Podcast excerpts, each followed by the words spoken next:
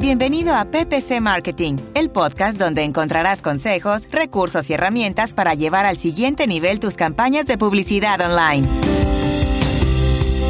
Hola a todos, gracias por escucharme. Soy Albeiro Ochoa del blog albeirochoa.com. Bienvenido al episodio número 18 de PPC Marketing, el podcast donde juntos aprendemos de marketing online, CRO, web analytics y conversiones. Como ya sabes, todo esto enfocado especialmente a la publicidad digital, al CEN, CPC, PPC o publicidad pago por clic, como también es conocido. Este es el quinto episodio dedicado a la red de display de AdWords. Y en este programa te cuento los 7 errores que te hacen perder dinero en esta red, la red de display. Pero antes de entrar en el tema del día, quería recordarte sobre la mini que escribí acerca de los factores a tener en cuenta a la hora de redactar anuncios en Google AdWords, anuncios para la red de búsqueda. Para descargarla solo debes ir a la página de inicio de mi blog, en albeirochua.com. Ahí ves el formulario, ingresas tu correo, después recibes un email de confirmación y listo. La guía más una infografía son tuyas. Algo me dices qué te pareció, si te gustó, si no te gustó, qué le cambiarías o qué le agregarías. ¿Necesitas ayuda para mejorar el rendimiento de tus campañas de publicidad online? ¿O planeas comenzar a usar estas herramientas marketing para promocionar tu negocio o el de un cliente? Visita albeirochoa.com diagonal servicios, solicita una asesoría y comienza a sacarle provecho a la publicidad en Internet. La red de display tiene un gran potencial gracias a la cantidad de sitios en los que podemos poner los anuncios además de todos los formatos que dispone y tipos de segmentación. Sin embargo, al tener tantas opciones es más compleja de administrar que las campañas de la red de búsqueda. Y algunas de esas opciones o configuraciones de campaña, si no sabes cómo usarlas o para qué sirven, te pueden abrir un hueco en el presupuesto. Así que debes tener mucho cuidado. Y si bien es cierto, vas a recibir bastante tráfico, la mayoría de este quizás sea irrelevante. Para que esto no pase en tus campañas de display, hay 7 errores que debes evitar a toda costa. Y son los siguientes, presta atención. El error número uno, y de hecho uno de los errores más comunes en la red de display, es no configurar el limitador de frecuencia. Esta opción la encuentras a nivel configuración de campaña y nos sirve para determinar cuántas veces enseñar el anuncio a las personas, bien sea semanalmente, diariamente y hasta por hora. En esta configuración lo primero que encuentras es la opción de sin límite de frecuencia, lo cual no es buena idea, ya que seguramente el usuario de tanto ver el anuncio va a terminar algo molesto. Y luego nos preguntamos por qué la gente usa blockers o bloqueadores de anuncios. Luego sí tenemos la opción donde encontramos un campo para incluir un número. Y este número son las veces que vamos a impactar con los banners a las personas. La idea es colocar un número entre 2 y 3 lo máximo cinco veces por campaña, aunque es positivo ir realizando alguna prueba y ver qué funciona mejor. Una técnica para mejorar el CTR en display es precisamente reducir al mínimo las veces que impactamos a las personas con los anuncios, por ejemplo, una vez por campaña. Personalmente, cuando he realizado este ajuste, el de enseñar lo menos posible los anuncios en la red de display, he visto cómo campañas han mejorado bastante el CTR ya que se reducen las impresiones, pero se reciben más clics, casi los mismos que cuando tenemos una frecuencia más alta. En las notas del episodio, o más bien en el artículo que acompaña este audio en mi blog, vas a encontrar una captura de pantalla para que ubiques esta configuración dentro de AdWords. Ok, pasemos al error número 2, que también es un error muy frecuente, y es la de no excluir ciertas categorías de sitios de la red de display. En eso debemos tener sumo cuidado en bloquear, excluir, eliminar algunas categorías de sitios. Este ajuste lo puedes realizar a nivel campaña o grupo de anuncio y así evitar clics que nada le aporten a la campaña. Estando en el apartado de segmentación, ahí puedes excluir una serie de sitios o más bien categorías de sitios, las cuales personalmente relaciono con sitios de contenido de mala calidad o de calidad muy cuestionable. Por ejemplo, ¿qué marca o producto le gustaría que lo relacionaran con temas como tragedia y conflicto, temas sociales delicados, sensacionalista e impactante, lenguaje obsceno y soez, contenido de carácter sexual. Yo creo que muy poco, la verdad. Es por eso que una de las primeras cosas que hago cuando monto una campaña en display es bloquear todos esos sitios y categorías de sitios que no tienen nada que ver con, el, con lo que estoy promocionando, con las campañas que estoy montando. Esta exclusión la hago en la mayoría de segmentaciones de campañas, por palabras clave, emplazamiento, remarketing, en fin, en todo lo que sea display. Y hablando de exclusiones, pasemos al error número 3, pero en este caso es en móviles. La mayoría de veces salir en móviles puede ser muy peligroso para el presupuesto de las campañas. Bueno, realmente no todo el catálogo de sitios que dispone la red de display para móviles. Ya me estaba yendo a los extremos, pero sí pensar si vale la pena o no salir en aplicaciones móviles. Me gustaría saber qué opinas de las aplicaciones móviles. ¿Consideras que vale la pena salir o no salir ahí? Yo creo que estás de acuerdo conmigo. ¿Para qué queremos que nuestros anuncios se muestren en aplicaciones como la linternita o la que nos da el clima o en una serie de juegos que nada tienen que ver con lo que estamos promocionando? En este tipo de aplicaciones podemos estar perdiendo muchas impresiones, claramente bastantes clics y pues obviamente dinero. Por lo tanto, la mayoría de esas aplicaciones las bloqueo sin pensar. Adiós aplicaciones móviles. Para bloquear esas y otras aplicaciones y el resto de aplicaciones, lo puedes hacer de dos formas. La primera es a nivel campaña o grupo de anuncios. En el apartado de segmentación, estando ahí, en segmentación vas a exclusión de sitios e incluye la siguiente URL. AdSense for entiendo que la URL es un poco complicada, entonces yo te la dejo en el post que acompaña este episodio. Ahí para que la copies y la pegues y elimines de una buena vez todas esas apps. Entonces, ingresando esa URL, vas a impedir que los anuncios salgan en aplicaciones. Pero dado el caso eso no sea suficiente, desde hace poco hay disponible a nivel configuración de campaña una segunda opción para bloquear las apps. Y la encuentras yendo al apartado dispositivo, orientar a tipos de dispositivo, dispositivos específicos y tipos de dispositivos de conexiones de dispositivos. Un poco larga la, la, descripción.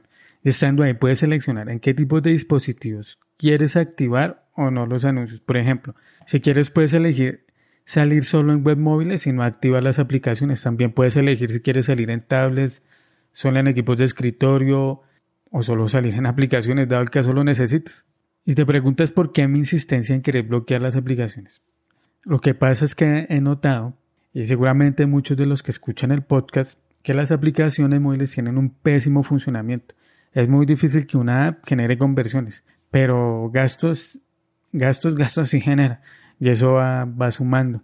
Quizás en las campañas que no es necesario bloquearlas, o por lo menos bloquearlas todas, es en la de remarketing porque ahí el objetivo es otro. El objetivo es el de ganar un espacio en la mente de los visitantes, de los usuarios y clientes. Y claramente, en este caso, las impresiones son muy útiles.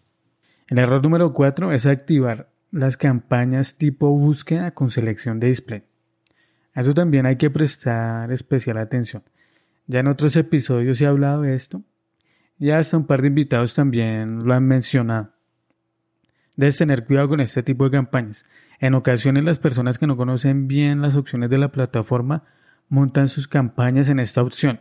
Y esto no es recomendable porque vas a salir en las dos redes, es decir, tanto en búsqueda como en display en una sola campaña, lo cual hace más complejo tener el control total del presupuesto, pujas y cada elemento de la campaña. Lo ideal es que monte las campañas para cada red por aparte, si es que lo necesitas, es decir, necesitas campañas para la red de display, selecciona solo la red de display. Y si necesitas campañas para la red de búsqueda, configura campañas solo para la red de búsqueda. A mí no, personalmente no me han funcionado muy bien estas campañas, pero he podido leer, investigar que hay personas que sí le funcionan, pero para que les funcionen lo que hacen es que la campaña lleve ya mucho tiempo, con muchas conversiones, con mucho histórico, y cuando ya tenga muchas conversiones, mucho histórico, todo eso, mucho historial, lo que hacen es pasar una campaña de la red de búsqueda, de la red de búsqueda y la convierten a, a red de búsqueda con selección del display.